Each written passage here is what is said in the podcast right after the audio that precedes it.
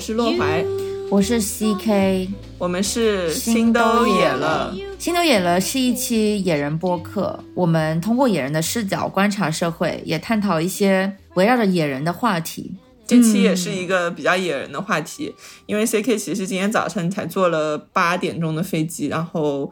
十点多钟就到我家这边了，起的也很早。然后因为 C K 他现在要去欧洲准备旅行，对吧？然后你今天一来的时候，我就几乎你还在楼梯下面的时候，我就说 C K 你的帽子好好看啊，有没有链接？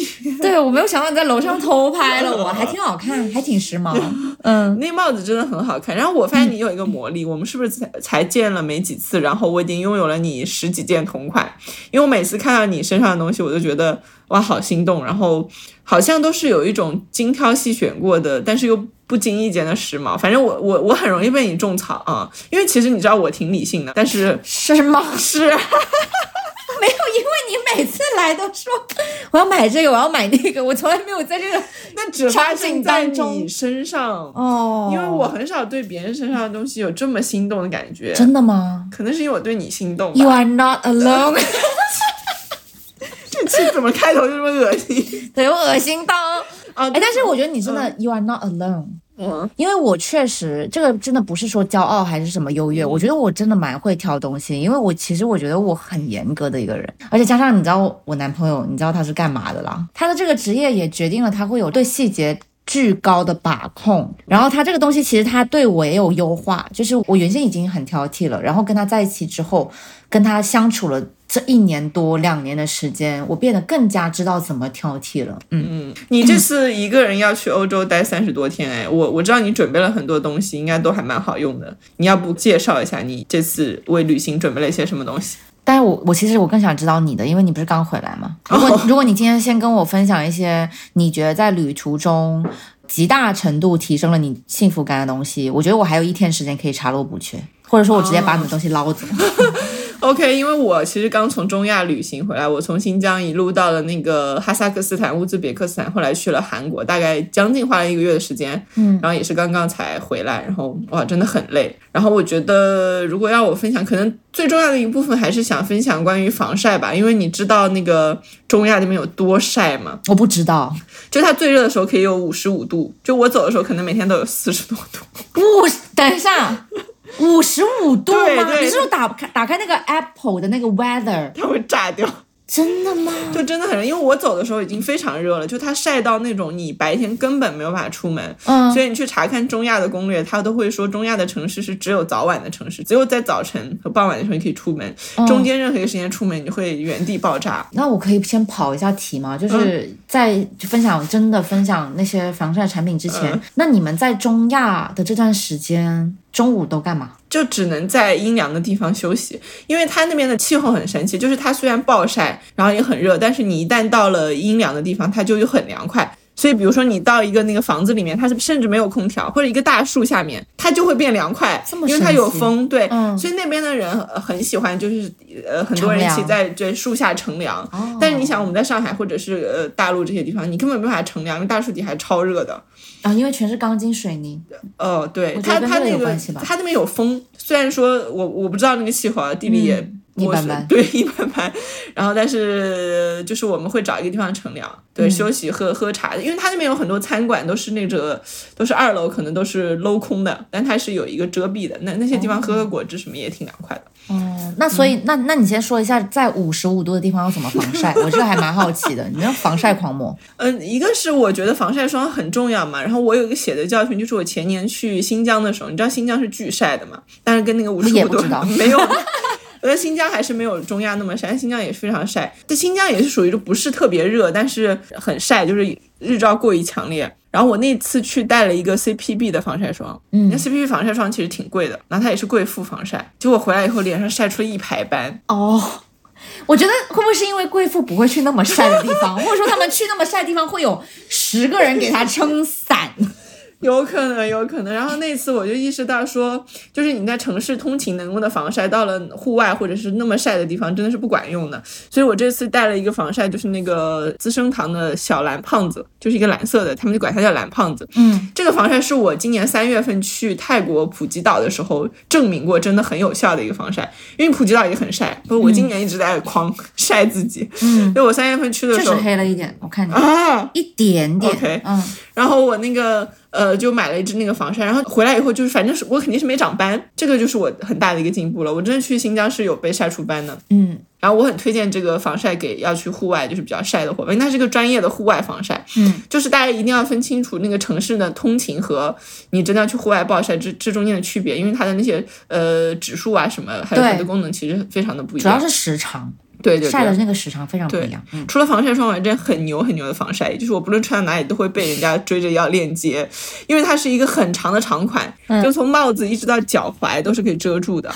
就是你不论穿任何种类的衣服，你你都可以穿那件防晒衣。因为我去那个泰国不是海岛嘛，嗯然后我要穿比基尼，然后要去海边，这时候我就里面只穿一个泳衣，然后外面穿那个防晒，然后我就我完全就可以照顾自己很好。然后比如说我要去新疆去中亚，我可能是穿短袖，但是我穿的是长裤，那我也可以穿那个，反正就是你这一件防晒去任何地方，我觉得都是可以很管用的。你有照片吗？我好像没有见过这样的防晒长什么样子。我一会儿发给你看一下。对，我们把它放在 show notes 嗯。，然后我这次买的是一个灰色版本，它就正常很多。然后我以前有一件纯黑的，然后就是只露出两只眼睛，然后我觉得非常适合去中。那很像无脸男的那件，啊，其实关于防晒，其实我们在第一集讨论过，说不要过度防晒的这件事情嘛。嗯，因为我自己是明显有一个改变的，就虽然我现在还是挺在意防晒的，但是我觉得我现在的观念不一样了，要不我也不会连续就一直去海岛去这么晒的地方。在以前我是根本就不会去这些地方的，我会避免任何一点见到阳光的机会。但是我现在是感觉到。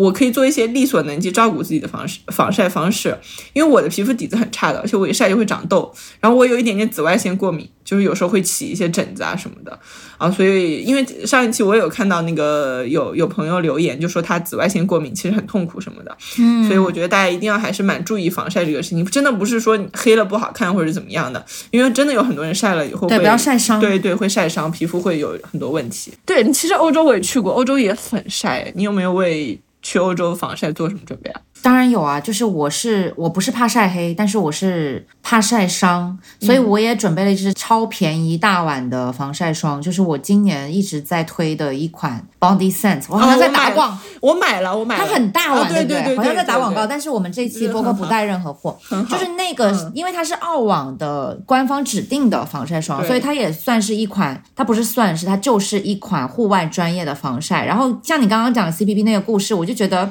确实，我在城市里面，我觉得用这种贵妇品牌是 OK 的，因为你没有那么长时间暴露在紫外线之下。但是如果你出去旅行，长时间暴露在户外那种呃阳光下的话，你还是必须得选择专业的防晒霜。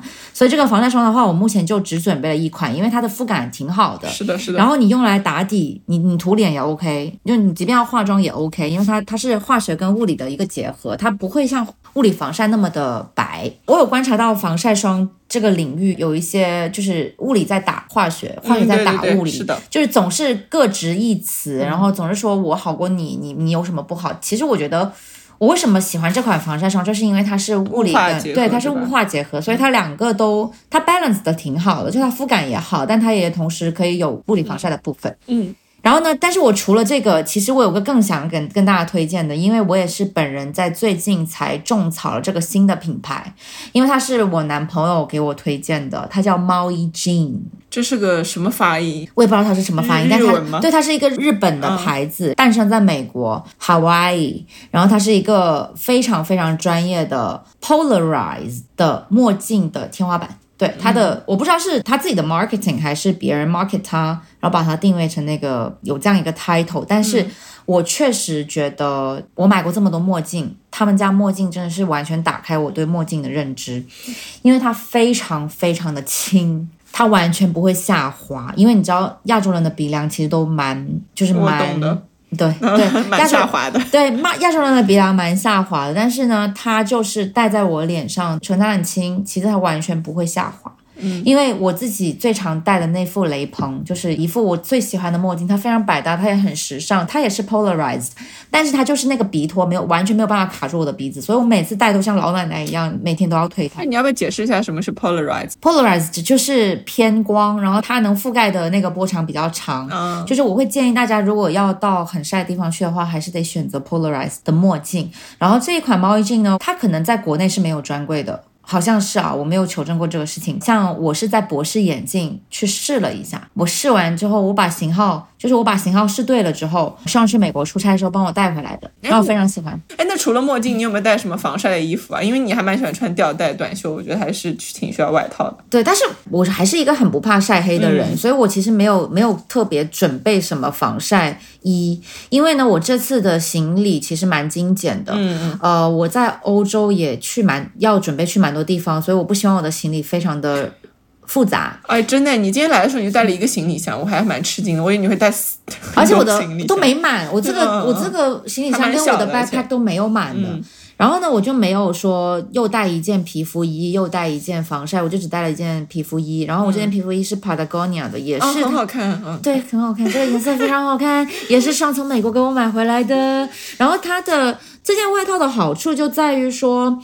它可以应对欧洲的温差，嗯，欧欧洲的温差不是特别大，但是晚上十几度。然后白天三十几度这样子吧，但是晚上还是会有点凉爽的，呃，然后呢，它还有个很棒的地方，就是它收纳起来就是非常不占空间，因为它叫皮肤衣，它收起来就是小小的一个，非常好收纳。嗯，对，温差其实是一个很大的问题。现在感觉去很多地方，它其实早晚都有点温差。我对，我我我很多时候会带一件牛仔衬衣，我觉得那种还蛮白天。衬衫也是 pretty good，但是因为我是特种兵嘛，我这次，所以我就选的呃，这次选了一件比较户外的那个皮肤衣，呃，等我。到了巴黎 settle down 之后，我就会把我另外一个 pack 打开，然后里面就是我比较比较日常的衣服，然后里面有两件衬衫外套，也是很实用的，我觉得。哎，那你这次带了什么护肤品？因为我感觉你出去要一个多月，你会不会带很多？但是我又感觉欧洲其实很好买东西，因为之前去巴黎，我就觉得那边的护肤品什么也都很好。我这次去中亚带超大一堆护肤品，因为那边真的什么都买不到。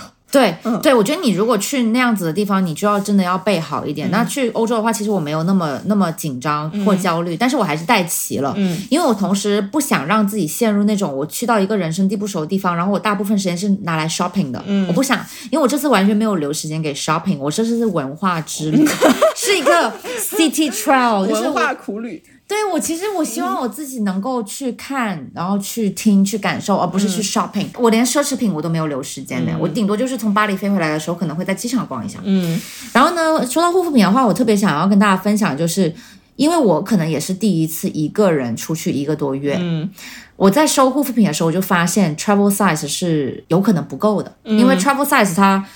可能就是应对一两个星期，我觉得是绰绰有余。但是你如果持续到一个月的话，你的 trouble size 是有可能不够的。是的，绝对所以我对，所以我这次呃，首先我这次的护肤品我就带多了一些 trouble size，就不是只带一罐。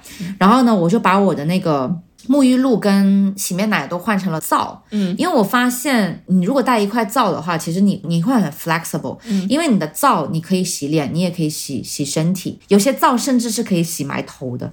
哦，真的吗？对，然后皂它非常的耐用，它比你那种瓶瓶罐罐的那种乳液状的所有东西都要耐用。你带一块皂，你可能一个月洗脸、洗头、洗澡。都可以解决，这个是我从一个小红书博主那里看来的，因为他最近在走那个朝圣之旅，嗯，那个那条路好像要要走八百公里，嗯，所以他就一个 backpack，他那个 backpack 好像才几十升吧，反正就是也是要很精简的，他就有推荐一个这样的皂，我也是受到的启发，但是我没有重新买，我就带了一块欧珍婷的洗脸皂，嗯，然后带了一块 Diptyque。的洗手皂，但是我觉得洗手皂可以用来洗身体。嗯嗯，我刚刚就在想，你这个头发用的洗发水 就是别别人的三倍。对，洗发水我额额外带了那个我很喜欢的一个牌子叫 Living Proof 啊，我知道。你也种草了嘛？你也跟着我买了吗？然后它的洗发水我非常非常喜欢，是因为我的头发其实。我对蓬松度的要求很高，所以那个洗发水可以让我很蓬松。所以我的我的护肤品 overall 就是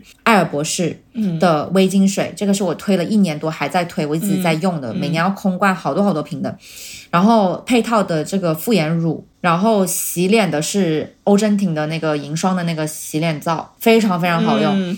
然后我又我带了一瓶 EGF 防过敏的，如果我有过敏的情况的话，我就要用这个来修修复。EGF 是个牌子吗？不是，它是 Paso a Paso 的那个寡肽原液，寡肽原液它可以帮助你快速的修复。然后这个是我医美之后必须得备着的，我也推荐给了很多我的读者的一个东西。嗯，然后因为我一周前才打了热玛吉，所以我还带了一些面膜，我带了绽颜，就是我我自己很喜欢的一款医美面膜，很薄，还带了大水滴的。补水面膜，大水滴的补水面膜也是挺好用，因为它是缓释的。缓释的意思就是它那个保湿因子是可以持续给你释放保湿因子，嗯，就不会说你一揭下来之后可能一会就干了，它可以持续给你保湿。那你你呢？你护肤品有没有什么绝杀？就是你必须备着，以及你会推荐给所有人的绝杀？嗯，我有几个我觉得这次我带的很好，然后我觉得带的很对的东西，一个是那个兰蔻的小黑瓶的基底液，这是我很喜欢的一个护肤品，我真的是用了这个之后有好几次就。别人突然说你最近皮肤很好，就是我，因为我皮肤很烂，所以很少有人会夸我你最近皮肤很好。嗯，所以我有几次就是因为刚好那段时间开始用小黑瓶，然后就会有人夸我，所以我就感觉这个东西应该对我还蛮有用的。嗯，因为它是一个不论在任何地点、任何季节，然后任何环境下用都会很舒服，而且它其实有一些那个抗敏感什么的。因为我也很担心我去一个陌生的环境，皮肤会很不适应。嗯，所以我带那个小黑瓶，所以一路上我就觉得皮肤比较稳定嘛。这个我还是蛮推荐的，就是说如果你你怕有一些敏感的话，另外一个就是我。很喜欢修丽可，我喜欢喜欢修丽可这个牌子。对它以前没有大火的时候，因为我最早很多年前做那个皮肤的治疗，因为我我不是痘坑很严重嘛，嗯，那时候我在一些医院里做治疗的时候，他们就会给我医生就会给我推荐修丽可。那个时候修丽可还没有进入中国市场，没有被欧莱雅收购，没有这么多铺天盖地的广告。对，其实我也是，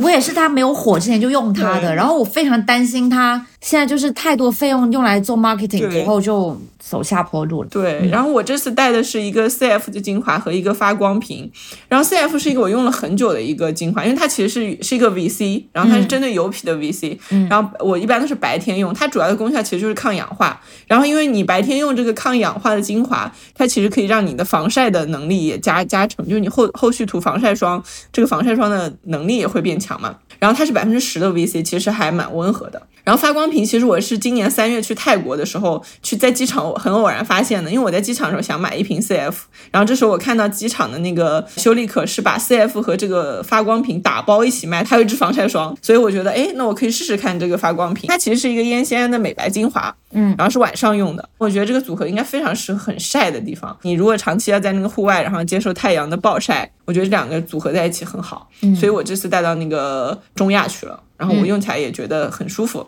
其他的，我想想看，哦，还有两样我觉得带的特别好，一个是我带了一个洗面奶，是那个呃艾尔博士的一个黑色的，忘了叫啥名字。哎，我也带了，其实我也带了，是那黑的吗？是一个蓝的。我知道蓝的是洁颜蜜哦，对对对，液体的。我带的是因为我突然间发现我有 travel size 的洁颜蜜，我就把它带上了。对我带的是一个那个洁面膏，但它是洗卸二合一的。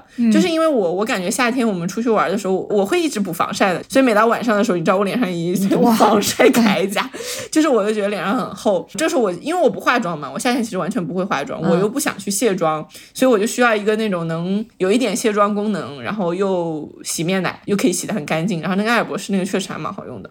说到这个，我要再夸一下那个 蓝胖子的防晒霜，就是它尽管我每每天上了很多层，但是它没有闷出任何痘。就按你说，我那个上防晒霜的频率，可能它它都会要长痘了，但是完全没有。嗯，然后面膜的话，你刚才讲那个。战颜，我也有一些医美面膜，但是我一般只有医美的术后的时候才会敷。我现在一般用那个比较多，用涂抹面膜，因为我是痘肌，痘肌如果经常敷一些贴片面膜的话，其实会很容易长痘。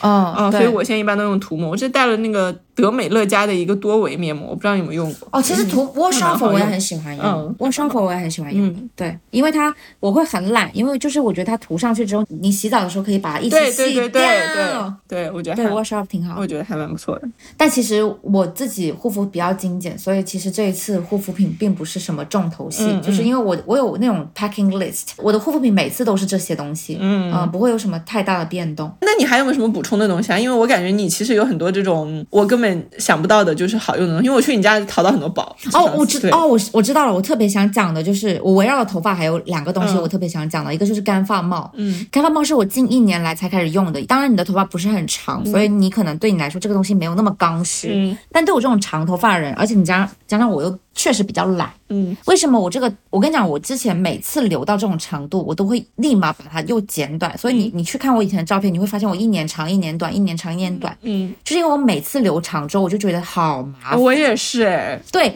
但是 until 我找到了干发帽这个东西之后，我觉得我可以稍微留久一点长头发，因为你有了干发帽之后，你洗完头你就把它包起来，然后你包十五分钟，你先护完肤，护完肤之后你把头发一拆。吹个几分钟它就干了，就有这么神奇？是什么干发帽？一个叫做 Aquas，我知道那个，我知道那个 Aquas，它是干发帽的鼻祖，他发明了这个东西。嗯，然后呢，呃，这个东西非常好用，然后我就带上了这个东西。我是 in case 说，如果酒店里面没有一个好用的吹风筒，我用了干发帽之后，我把它拆下，它可以自然干。所以你为什么不带一个吹风筒呢？因为戴森非常重，嗯，对，它会大大增加我这个收纳的压力，所以我就没有带吹风筒。然后呢，呃，这个干发帽是一个很好很好的东西，就所有的头发很长的人都可以去考虑这个东西。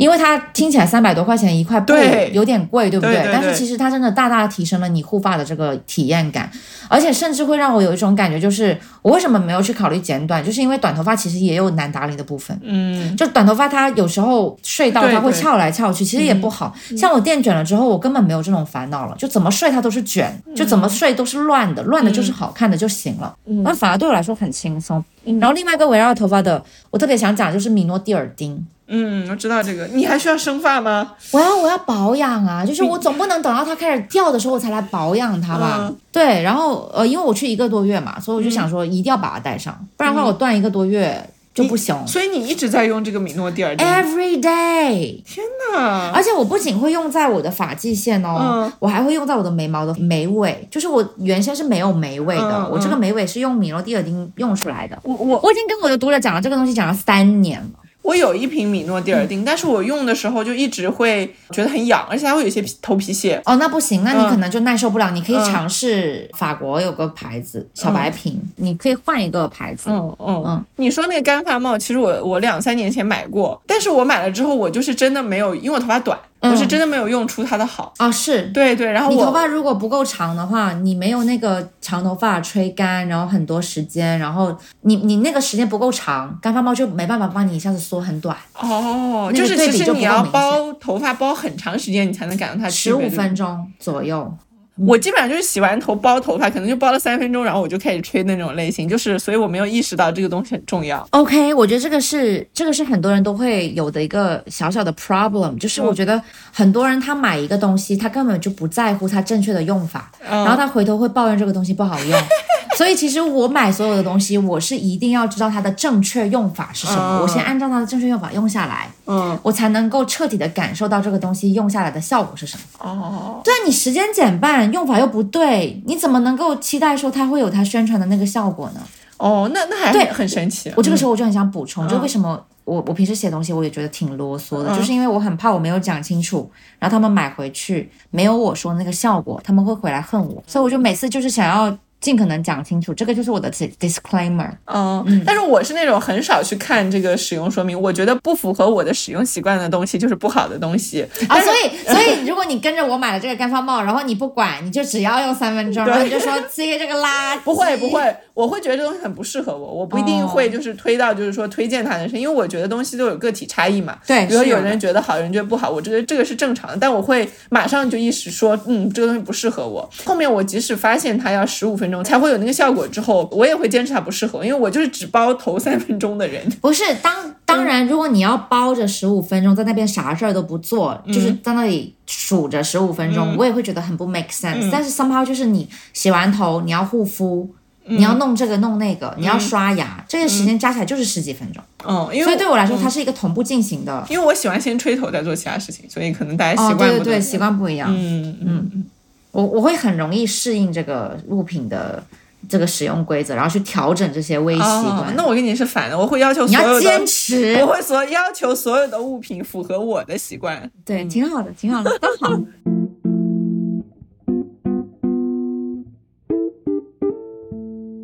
我对中药不是很了解，但是我看了你发的照片，我感觉好像比较落后一点。那会不会要额外带多一些东西，去保证自己的生活质量在那边？啊，我觉得那边只是照片看起来比较落后，就是因为我觉得中亚整体处于就是呃中国可能八九十年代、七八十年代、八九十年代的那个那个风格。然后包括他们一些设施什么，但其实他们好的酒店里面也是很好的，就是还是与国际接轨的。嗯，但是确实你没有办法要求说他那边的，如果你没有花很高的钱去住一个很好的酒店，他的那个酒店能符合你的标准。所以我是很担心，就是说我会睡不好。因为我是一个睡眠非常不好的人，哦，也不能说非常不好，就是我我小时候睡眠超好，我大学那会儿还是一个人，比如说我出去玩住青旅，我可以住十八人铺，我可以睡得很香，就是没有任何人可以吵醒我。但我现在可能就是住青旅，但是外面如果走廊上一直有人，因为青旅的隔音都不好，如果外面走廊上有人走来走去，或者是那个床单它很糙。或者那个枕头它就不够哦，不够轻粗糙，对，然后我就会非常的难受，我就会睡不着，然后睡不着我就一一整夜睡不着。嗯，我觉得这个跟后来反正我的整个精神状态是有关系，就是睡眠变得比较差，所以我出门可能会很在意说自己能不能睡好，因为我能不能睡好也决定了我第二天玩不玩的好，所以我会带那个一个枕套，我会确保就是我头接触的那个地方起码是让我熟悉和舒服的，然后我会带一个自己家里已经用习惯的枕套，我会把那个酒店的枕套给换下来。哎，那我想问，你会带一个还是两个呢？这个要换洗吗？我会自己洗。那你？你比如说你洗完，那你第二天呢？反正中亚这种地方一定是会干的，就是我会考虑到那个地方的气候。如果我去一个很潮湿、不容易干的地方，我会多带几个。对，然后对，我觉得这个特别好，这个有有启发到我。对，然后其实有的地方你会发现你那个枕套和它的枕头无法适配，就套不上去。那咋整呢？我会带一些 T 恤嘛，干净的 T 恤，你把那个 T 恤盖在那个枕头上，然后反正这个味道是你熟悉的味道，然后我就觉得能够睡得比较好。然后其实挺多人会带那个，你知道那种一次不是一次性的四件套。你知道那种吗？哦，就是你旅游专用的。我是从来不带一次性的东西的，我是还是蛮蛮践行这个 sustainability。对，我也觉得，所以说我没有带那个就是一次性的那种，比如说它有一次性的睡袋，还有一些枕套，我觉得那个不太环保，我也没带。然后我以前旅游是会带一次性内裤的，然后这个也是我很大的改变，我这次是没有带一次性内裤。主要是那个东西不舒服，其实我而且也不干净，对，其实 也不干净。对对对，然后我这次就带了，就是都是自己的内裤，就我就换洗，其实很方便，你就洗澡的时候洗一下，然后晾一下就干了。然后我也有带一两个备用，因为有时候，比如说你露营啊什么这种时候，你确实没有条件去换内裤的时候，我觉得一次性内裤还是啊对 OK 的那种情况。嗯，然后我现在有一个感受，就是我有在刻意去训练自己对环境的一个耐受程度，因为我感觉如果你想多体验这个世界的话，就对对，尤其你去那种比较，比如说。你想去非洲或者你想去中亚这些地方，肯定是条件没有办法达到城市的标准。即使你住的不错的酒店，肯定也没办法达到你的标准，嗯，就会差挺多。所以我觉得我可能会尽量去习惯那种呃粗糙啊或者吵闹呀。我觉得嗯，这这样才能让我去更多的地方好好的玩。对，我觉得你说到了一个很重要的点，然后也是我自己的一个坚持，就是我是坚持人是要有弹性的，就是你一定要有这个 flexibility。嗯，很多人他会觉得说我要追求，比如说我们也讨论过吧，我们都想追求这个头等舱。自由，对不对？嗯。然后五星级酒店自由，我觉得那个是向上的自由。我同时希望自己有向下的自由。对对对。就是我，我觉得所有的体验它都是平等的。你不是说只有体验那个奢华才叫体验？我觉得体验真实、体验平凡，甚至体验贫困，我觉得都是一种体验。嗯。都很重要。对。我我非常认同你刚刚讲的，就是我觉得要要要训练自己对环境的耐受。嗯嗯嗯。那你对睡眠呢？你对睡眠会不会有一些？我是一个睡得非常非常好的人。对，你要想啊，连上出差一个月我都没有失眠。嗯。我只只有在我金钱那个综合症，就是那个 PMS 的阶段，我有可能会失眠。那就是外面遇到真的遇到事儿了，生活中遇到大事儿了。那比如说外面有人很吵啊，什么这种都吵不醒。我会出去打人。开玩笑，开玩笑，就是呃，我有耳塞，哦，嗯，我有戴，哎。我刚刚漏讲了，其实我应该先讲那个 box，因为我今天来的时候，我不是给你充分展示了我那个随身的那个 box 吗？那个 box 应该是上从美国回来，他坐那个航空，他应该是航空公司给他发了一个硬的一个，大概像比一个口袋本左右吧，口袋本大小的一个东西。就是我我我们回头把我们这些东西都整理到我们 show notes 里面吧，因为我觉得没有图片还是挺难去给大家呈现的。然后这个东西我已经发誓说，如果我回来，他要求我还给他，那我就。自己买一个新的，因为它真的非常非常好用，因为它是硬的，而且它是规则的。因为我觉得硬的规则，它就意味着它可以很好的去放你的物品。然后这一次我在我这个随身的小小的 box 里面放了所有我在飞机上面要用到的东西。因为我接下来是国际航班嘛，要要飞十几个小时，其实真的需要备的东西就是我希望这个东西尽可能的方便。然后呢，我今天就是一上飞机我就把我的 backpack 塞到那个行李架上面之后，就把这个东西抽出来了，然后全程就非常的非常的整洁，因为这个东西就是拉好就没事了。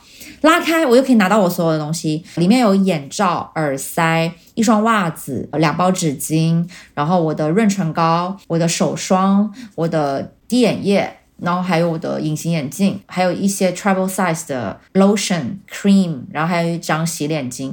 嗯，就是很棒，这个东西真的非常非常棒。嗯嗯，就刚刚你讲中亚其实落落后嘛，其实我这次去很多人我中亚还蛮安全，嗯，就是他们会觉得这地方听起来好像是一个很不安全的地方，但其实中亚真的很安全，因为大家都挺冷漠，都很有距离。因为我写过其实中亚的一个游记嘛。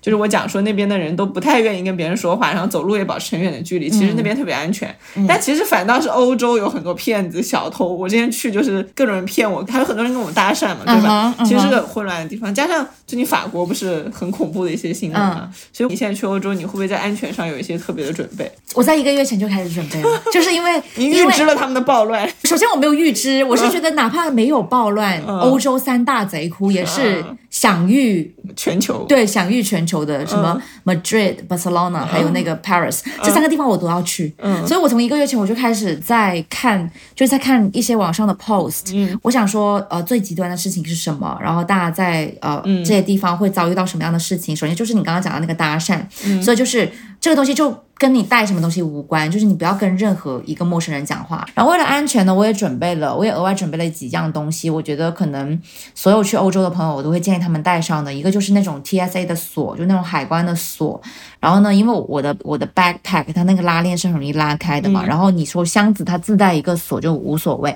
然后 backpack 的话，我给他准备了一把小锁，然后还有一个坐火车的时候，我准备了一把可以伸缩的锁。嗯，然后这种。钢丝可以拉出来的，嗯，那种锁，然后可以把我的行李锁在那个架上，嗯，然后还有一个门阻阻门器，嗯，就是我自己住酒店的时候给房间门就是可以加固的一个东西，就这三个东西是我为了安全去考虑的，而且你看我的 phone case，我从来都没有这个绳子的，我这次都为了去欧洲给他备了一条这个，抢走，对，这些东西都可以放在 show notes 给大家看一下，嗯嗯嗯。嗯。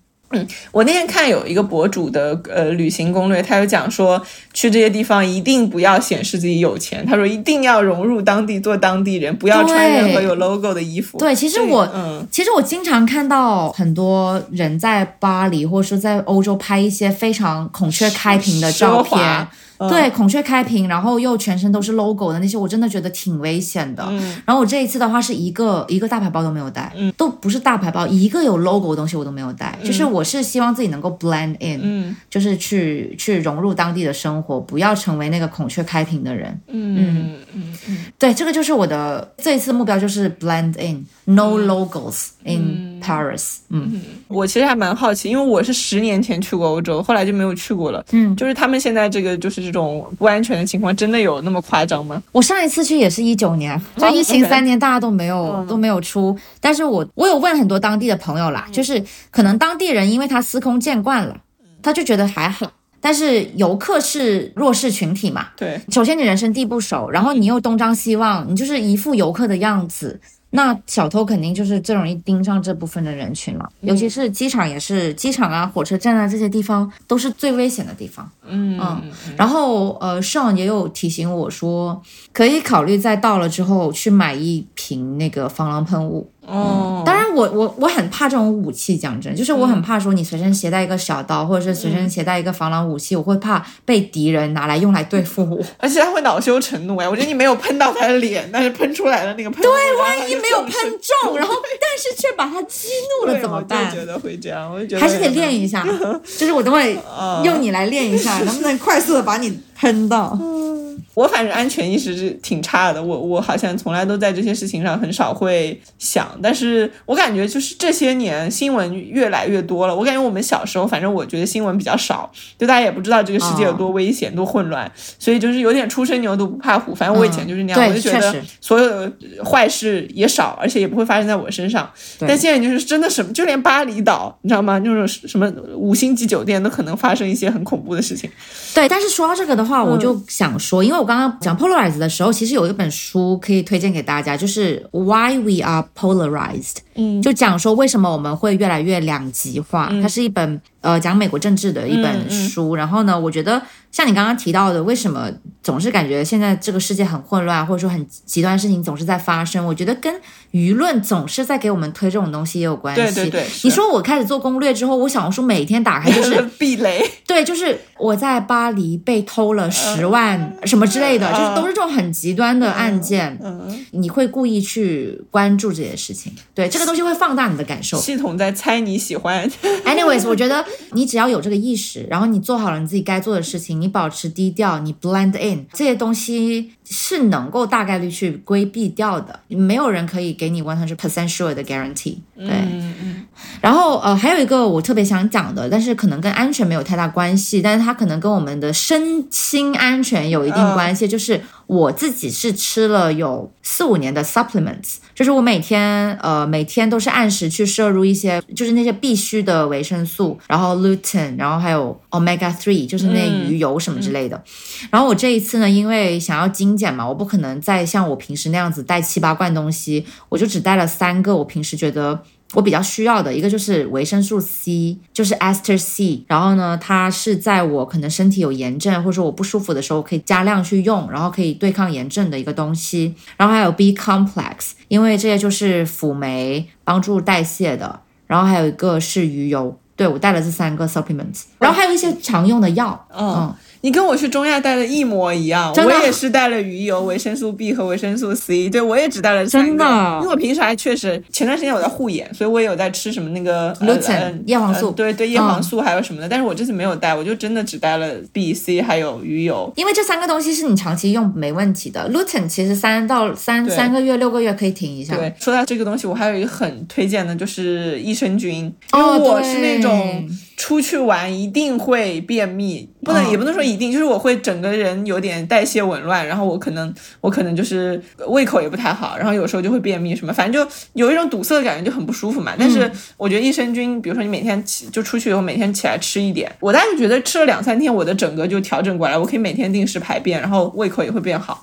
我觉得这个真的还还很重要。嗯，对，益生菌非常好。然后有个服用小技巧，就是在空腹的时候吃。嗯，因为益生菌它是要附着在我们的胃黏膜。上面去去起作用的啊！如果你经常随食物吃的话，其实它很少是能够到你的胃黏膜上面的。嗯，所以一般益生菌我会推荐大家，要么就是早上空腹的时候吃，要么就是晚上已经消化完了准备睡觉的时候吃。嗯。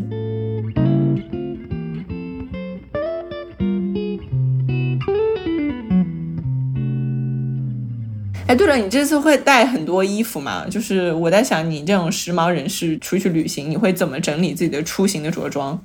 呃，我这一次的着装分了两两种路线，因为我前面十天是自己流浪，然后我要去不同的城市，我就特种兵路线，就是我带的所有都是那种非常功能性的户外的衣服，包括速干的 T，嗯，然后工装裤，全部都是速干的，嗯，工装的户外的那种比较强劲的面料。然后我到了巴黎之后，我就是会在那边 settle down for a while，然后我的衣服就会回归日常，但是也是总的来说也是很。我这次带的所有东西都是穿的非常舒服的，尤其是一些棉麻，因为我这次自己设计了几个款式。你的样衣吗？对对对，哇哦！因为我自己有一个非常喜欢的棉麻供应商，然后呢，我之前就一直很想用他们家的麻料，嗯，但是因为之前 AU 的定位，讲真。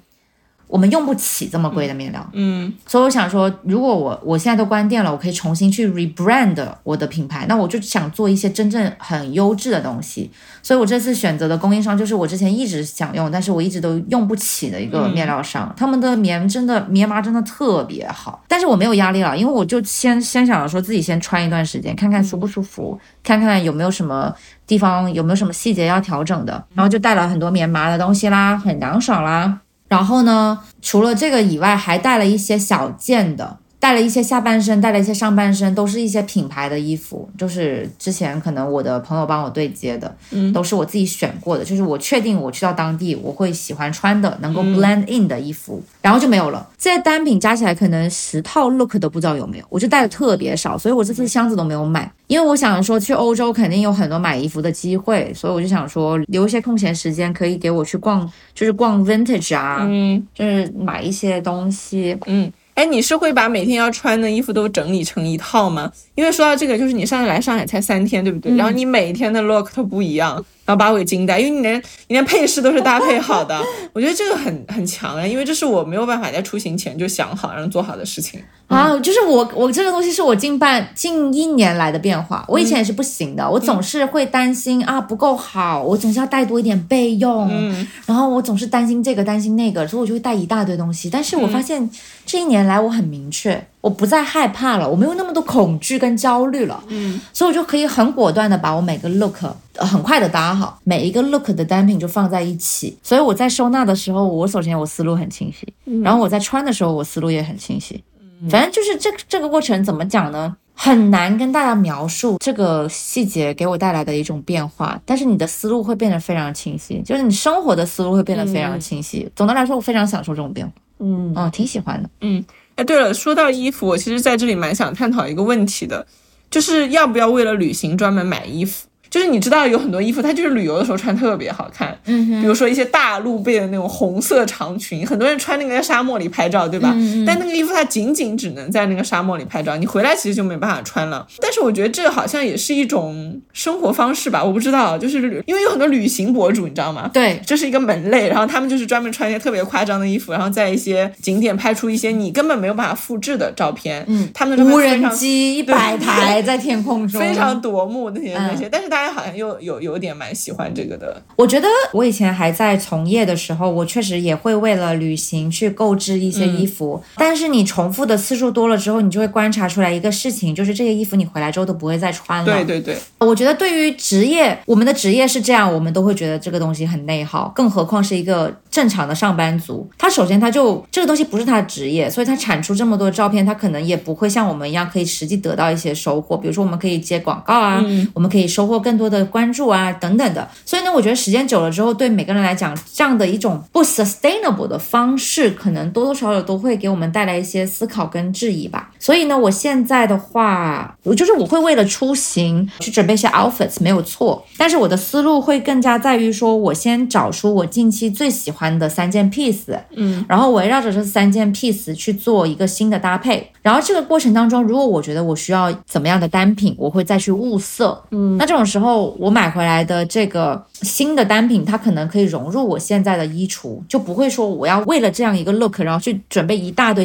全新的东西，然后这个全新东西回头又不能够完全融入我的生活，那就会给我带来非常严重的内耗。对我现在找到方法就是，你还是去找你近期最喜欢的三件 piece，然后去重新组一个 look，嗯，然后如果你重新组的这个过程当中，你发现你缺了一些单品，你再去买。我觉得这个方法对我来说目前是蛮实操的。嗯嗯嗯，总的来说还是会买。但那个程度已经减轻非常多了，而且我现在的思维会比较在乎 sustainability，就是我希望这个东西回来之后还是可以继续利用的，而不是一个一次性的物品。我现在非常忌惮生活中一次性的东西。对对对，我也是，我会避免很多一次性的东西，所以我才会就是说对去买一件只有旅游能穿的衣服感到压力，感到压力以及非常不适。但是其实我以前是会做这个事情的，我也我也会，嗯，以前也会。但是我后来发现那种美其实是很违和。的我我不知道你能不能，我都能对，就比如说你在沙漠里穿件大的露背的红裙子，你路都走不好。对，然后为的是出片，对你为的是拍出一张好看。然后我之前去那个青海，我去那个茶卡盐湖，那个时候冬天，你知道吗？零下几度，然后我都穿巨厚的羽绒服，然后那个茶卡盐湖里有好几个女生就穿了一个吊带的纱裙，整个下半身的腿都泡在那个冰水，那个水真的有零度，嗯，我就真的很震惊，就是说，那那个照片拍出来肯定比你裹着羽绒服要好看很多。但我就在想，首先那个它很违和，因为那是个冰天雪地的情况；其次就是它也伤害了自己的身体；然后最后那几条裙子一定是你回去也穿不到的。我觉得整体这个行为都让我觉得我很难接受它。然后还有我这次去新疆，然后有好好多人穿了那个。长靴，你知道那种在那种大峡谷里，你穿那种美式的那种西部牛仔西部牛仔靴的，会超热，而且也其实也不方便走路。对，因为那个地方还是运动鞋比较合适。然后好多人穿那个鞋，我都感觉他们脚会长出痱子，就真的很热。我就觉得这些衣服其实都只是道具，它不是衣服，它是道具。对对对，你说的很对。对，对我你刚刚讲那个在零下穿吊带，我就会让我想到前两年好像呃有一个名词叫什么滑雪表。就在冰天雪地里面，就是滑雪场里面穿比基尼，然后穿那种呃，就是穿比基尼，然后穿戴滑雪设备的那一群。嗯，然后我当时看到也是觉得。你当然内心是有批判的，嗯，我是愿意坦然的承认我对这种现象是我是有批判的，因为我不知道他们在干嘛，他们好像就是为了博眼球，他们也不想想他们在做什么，嗯，我觉得就是就是他们不知道他们在做什么，就是我觉得这个 What are you doing？这个一点都不美，因为我我我们其实第一场类似于讨论过，我觉得后来我觉得美的东西是自然的，它得是你符合那个场景下的。你说到这个，我想起前两年有一个就是说呃。经常去寺庙里，它是叫什么园吗？佛园。佛园。当然这些什么表佛园，我觉得这些也不好。对，这样这个名字很不好，这个称呼真的很不好。但是当我们去正确的看待这些行为的时候，就是纯粹为了拍照去弄那样一套衣服，然后也不符合人家那个当时的。你说寺庙里，我觉得。就是有一些规范在里面，你你你不不可能穿的非常的暴露或者是非常怎么样的去，因为你要尊重那个地方的文化或者是什么，所以我我觉得这些不自然的东西就是让人觉得，呃，把旅游或者是出行变成纯粹的出片是没有什么意义的一件事情。呃，我这次去中亚，其实我之前也查了一些攻略，但是我还是发现大家很多很多的关注点都在于怎么拍照好看，其实也很正常，对不对？因为你比如说我们去新疆这么美的地方，就大家就是很想留下好看的照片，那穿什么衣服确实还挺重要的。那很多人就会买裙子，这次我也有在犹豫，就说我要不要买一条白色的连衣裙，嗯，它因为拍照很好看，但我又觉得，哎，我回来不会穿了，所以这个事情有真的又给我增加一些烦恼。对，那你说到白色连衣裙，我就会想到说，那我其实是这样子的，我什么颜色连衣裙我都有，嗯，那比如说我就是想去沙漠拍一个白裙子，那我到底是买一条新的，还是穿我原先的呢？好像我又会想要买一条，如果我会为了这个场景去为了出片去想的话，我好像又会愿意接受一个新鲜的事物，嗯。怎么说呢？你说合理吧，好像也合理，就是大家在跟风嘛，嗯，就是在。受影响了，因为我我在想，我以前也在无意识的状态之下做过这样的事情，就是为了拍出好看的照片，然后无意识的去做了很多跟风的事情，嗯，然后最后你现在回看自己，也会觉得自己以前蛮 ridiculous 的，嗯，然后我觉得好像是 social media 把这种不合理的现象合理化了，他给了他给了大家一个表演的舞台，大家可以上台去做这样的事情，然后不会有人觉得这是不合理的，大家都很好像是。很很没有意识的在做这一类型的事情，然后当然现在我我是觉得我不会再这样子了，我觉得这是一个过程吧，这是一个过程吧，可能大家都会有觉醒的那一天，因为我觉得你我们都有过这样的阶段，然后在那样无意识的状态之下，我我觉得我也是有过做什么事情都纯为了出片这样的阶段的，然后你让我回想一下我之前去欧洲。我经历了什么，我都说不出来。对对对，我认真的，嗯，我不是为了节目效果这么讲，我是真的是觉得我以前去过好多好多地方，但是你让我说我具体在那个地方感受到了什么，我想要说出很独特、只属于我自己的感受，我觉得没有，除了那张照片。真的，然后我就觉得说，You are what you wear，好像好像是有一定哲理在里面的。就是你当你选择在什么样的场景，为了什么样的事件去准备穿什么样的衣服，其实这个过程里面是你对生活的理解。就你这个时候到底是把旅行当做一次调剂，你只是需要跳脱一下，重新回到你的生活，还是你真的把它当做你经历的一个部分？你希望你旅行的时候是真的得到了一些永远不会。消失的东西，对我觉得这个好像是我的一个变化吧。我以前旅游还蛮浮于表面的，所以我觉得，呃，你去探索你你在一个同样的事件、同样的场景当中，你的一些心态的变化。我跟你讲，我今天出发。上就问我说：“你干嘛？你不是去上海吗？你干嘛特种兵？嗯，我从来没有穿成这样来上海。嗯，但是我 OK，我觉得我现在是非常落地。就一个东西，它如果很美，但它不适合此时此景，我可以很果断的去抛弃它。对，不像以前，我会为了一个很美的东西去牺牲此时此刻。嗯，哦，我觉得这个就是一个状态的变化。对对，这就是我前面讲的。我觉得你穿的东西或者你这个状态和那个情景它是合适的，相融合的很重要，而不是它是违和的。我觉得那种美，我觉得其实应该抛弃掉。就它它太不自然了，它是违违背自然也违背人性的。嗯，然后我这次旅行，我前面不跟你讲说，我有犹豫要不要买裙子什么的嘛。呃，然后我有看了一些之后，我我还是买了一条裙子，但是这条裙子给我带来了很不一样的感觉，因为那条裙子很适合呃新疆，其实也很适合中亚，而且是我一眼看中，我觉得它很好看。然后我在那个出去旅游的时候穿的，他也拍了几张很好看的照片。回来之后，我觉得我更加喜欢这条裙子了，嗯，因为它带了我旅游的时候那种心情，你知道吗？就有点像春游，就是那种，嗯。然后我我现在看那条裙子的时候，我就会想到我在那个新疆的草原上面，然后我在中亚那个很恢宏的建筑里面，它很给我注入了一些旅行时候的回忆。然后那一刻，我就意识到，你选择合适的衣服，它在合适的场景里是能给你带来很多特别美好的回忆的。是的，我觉得你刚刚提到了那个被点燃的感觉，我觉得我们其实一定要抓住这种感觉。就是虽然说，好像为了拍出一张在沙漠里面穿红裙子的照片，听起来有点无厘头，但其实。你愿意为了那个瞬间去准备，然后有那个雀跃的心情，你有那个期待的心情，我觉得同时也是非常非常重要的。因为我真的很怕我们现在丧失那种。是春游，就是期待春游的那种心情。你像看我们小时候春游、秋游，前几天晚，我真的前几天晚上我是真的是睡不着，然后天天在那里数我的零食准备的够不够。我觉得人很需要这些瞬间。嗯，对，我觉得这是一个成长的过程，很需要这种期待的感觉。对你一开始把衣服变成工具，后面衣服和你融为一体，后面你会发现它可能也能给你带来一些新的东西。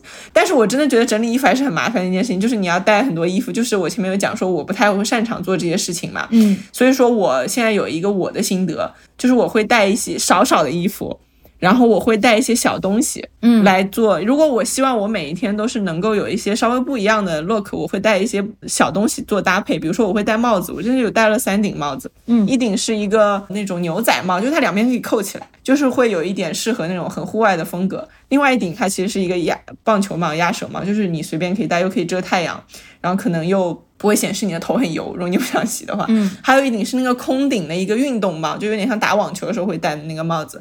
那个帽子的话就会相对透气一点。朋友都有随便帮我拍几张照片嘛，我就觉得都呈现出了不一样的风格。虽然我的衣服可能都差不多，然后我觉得，哎，帽子其实是一个很好的选择。如果就是听众朋友和我一样，就是对整理衣服这件事情觉得很很麻烦，也没有办法弄出很好的 look 的话，就可以试试看帽子。嗯，对我是一个一定要有饰品的人。哦，我有发现，但是我 觉得饰品太麻烦。但是你看我自己身上的这几个，就是有点像是我的金色纹身了，我就永远是戴着的。可是你洗澡也不摘吗？洗澡不摘啊，因为这种十八 K 金没问题的。我可能有这个执念，就是我我会有点不舒服，所以我洗澡会。我完全感受不到，可能我没有你那么敏感，又或者是我已经习惯了，这是其一。然后其二的话呢，我这一次戴了三个耳环，嗯，然后我也没有戴其他那些比较零零落，因为我觉得应该有很多机会可以买到很好的东西的。嗯嗯嗯，我戴了三个我最喜欢近期最喜欢的耳环。所以你只戴了三副耳环，而且我一顶帽子都没有戴，我只戴了一个特种兵的帽子，就是今天你说好看那顶帽子。哦，我我昨天晚上有想一下，就是我到底要不要戴我那几顶。很喜欢的帽子，嗯，但是我后来还是把它们放回去。你的帽子我记得我见过，是不是它其实很大呀，很难收纳，就是个草帽，它好像对我有个草，我我很喜欢戴草帽，然后草帽是非常难收纳的，而且它会打乱，因为你如果等会有幸看一看我的行李箱内部的话，你就会发现它非常的整齐，嗯，然后草帽会打乱我这种整齐。对，我记得我大概三五年前去泰国的时候，因为那个时候超流行草帽，我觉得我需要一顶草帽。然后我我就买了一顶草帽，那个草帽占了我整个行李的一半。对啊，而且这种东西你去你去欧洲很容易就能买到很好看的。对，我就没有带。好，最后一个，我觉得，因为我这次花了蛮多时间做攻略的，嗯，我其实蛮想知道你是怎么做攻略的。你去过那么多地方，你是怎么做攻略的？我第一次出去比较久，是我大二的时候，第一个人去了欧洲嘛，我去了二十多天。其实很好笑，那时候我英语四级都没过，然后我说你奖励了自己一次出走吗？然后我就去了欧洲，然后全凭比划，然后可能会一些比较破碎的英语。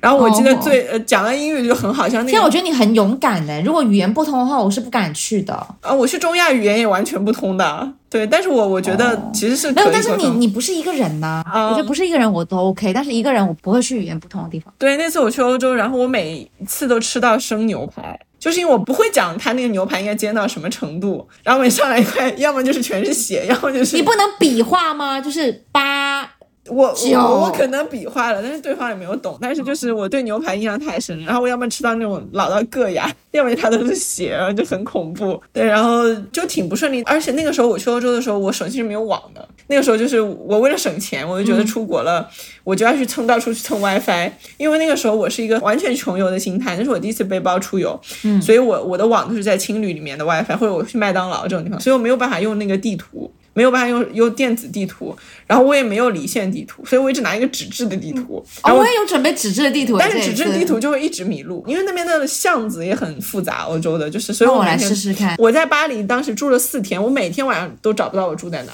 我每天都在问路，但是一直都碰到很好的人，他们会带我去我住的地方。嗯嗯，然后我现在的呃做旅游攻略的有几个步骤，第一个就是我会用一个 A P P，那个 A P P 叫做行程助手。然后它是穷游做的一个 A P P，嗯，它是可以把你要去的每一个城市的地点添加到行程里面。比如说你有几个行程地点要去，你要去巴塞罗那，你要去马德里，你要去巴黎，然后你就把这几个城市都添加到那个里面，它会根据这几个城市给你推荐天数。比如说，它会给你直接设置成巴塞罗那有三天，它会把那里面主要景点整理出来。哇！然后你就可以形成一个自己十五天左右的行程，是它这个系统给你设置的。嗯，因为它是一个很智能的 app 嘛，所以它会调整你的路线。比如说你的路线是绕路的，然后它就会把你调整成顺的。然后你可以在里面添加你的住宿、你的飞机、你所有所有的信息，然后你就会形成一个非常详细的行程。我觉得这个东西很好，就是很值得推荐，就大家可以试一下。然后我早点推荐给我。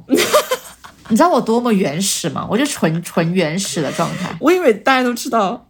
你刚刚连他的名字都忘记，你凭什么认为大家都会知道？反正我觉得挺好用。我现在每次，比如说长途旅行十天以上的，我都会用这个，它会智能规划出一条路线。嗯，然后还有一个就是我我自己出去玩，我都会住青旅。然后虽然说现在老了，隔音不好，我会睡不好，但是青旅它有一个好处就在于它有非常多的旅游信息。你只要住进去那第一天，前台会告诉你全世界的一切，附近好吃的，附近哪去玩，然后你可以找到你嗯很全的信息，呃，以及你可以捡到旅伴。就如果你是一个人出去玩，青旅里面有非常多一个人出去玩。我跟你讲，就是因为你跟我大力推崇青旅，所以我这次有认真考虑，我前面十天一个人的时候要不要住青旅。嗯，后来本 INTJ 退缩了。我住过非常非常多的青旅，然后几乎每次我一个人去的时候都能碰到一些旅伴。然后我之前去西班牙的时候就碰到一个台湾女生，然后我们一起玩了两天。所以我那个时候去呃欧洲二十多天，虽然我是一个人去的，但我一路上基本上一半的时间我都是有在青旅里捡到旅伴。OK，有一次可能我跟一个六十多岁的忘了是挪威还是哪一个奶奶，反正玩了两天，就是大家就是可以玩在一起。嗯，然后这样的话你的行程也会变得很丰富，因为他们知道你很多不知道的信息，对，可以提供信息。然后还有一个就是我很喜欢 L。P 就是 Lonely Planet，嗯，就是它现在其实挺落后的，就是很多信息是过时的，嗯，但是我还是很喜欢，我都会买一本，因为它里面会提供很多那个老派的信息，比如说一些青旅，它比如说已经开了二十年，对，它讲的是十年不变的东西，对，你可以在里面找。不像小红书，我经常有时候通过小红书找到的东西都没有开门呢，对，我我我我跑空过几次的，其实，对对，所以所以 LP 是一个很好的东西，而且它给你一种很周全的感觉，它有所有所有你该知道的信息，嗯，但是我觉得总的来说。Lonely Planet 还是一个比较 old school 的方式，因为我这次也有买 Lonely Planet，我发现，因为我坚持要买英文版的，很难买，就很不全。是。然后那本巴黎就是 Paris 那本，我是在 Lonely Planet 的官网上面订的，等也等了有差不多两三个星期，从澳大利亚寄过来的。嗯，对。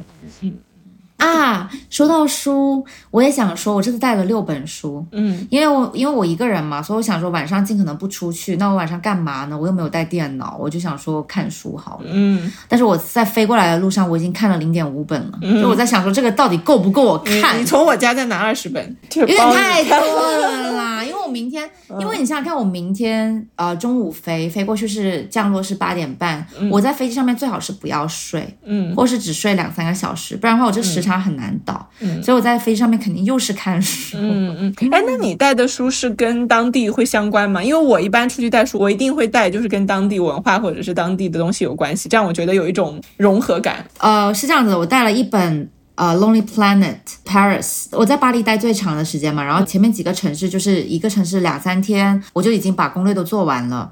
然后呢，我的我做攻略的方式非常的 old school，我有一个手账本，我全部都是手写的，我用铅笔手写，然后我用 Google Map，我的 app 就是 Google Map，嗯，然后我我都 even 没有用小红书，嗯，就是我就是。哦，有有用到小红书，就是小红书是帮我做信息收集的，就是这个地方，比如说它博物馆有什么，然后最后我是在 Google Map 上面把这些地标全部画下来，我等会可以给你看，我都手绘的。嗯然后还有就是我还带了一本西方建筑史，就是建筑史那本书上面有一些呃巴黎的一些建筑，我就是把它们都贴起来了。我会通过那本书去找到这些建筑，我想去看一看，然后结合这些风格，结合到当时的历史背景去看一下这些建筑。为什么会想要从建筑这个东西切入呢？就是因为我最近跟建筑界的人混的蛮熟的，嗯，对，然后呃，我的一个朋友，他的教授有一张马德里的一张手绘的一张地图，上面有很多知名的建筑，是那个教授手绘出来的，所以我这次想到从建筑来着手选这些我要去的 spots，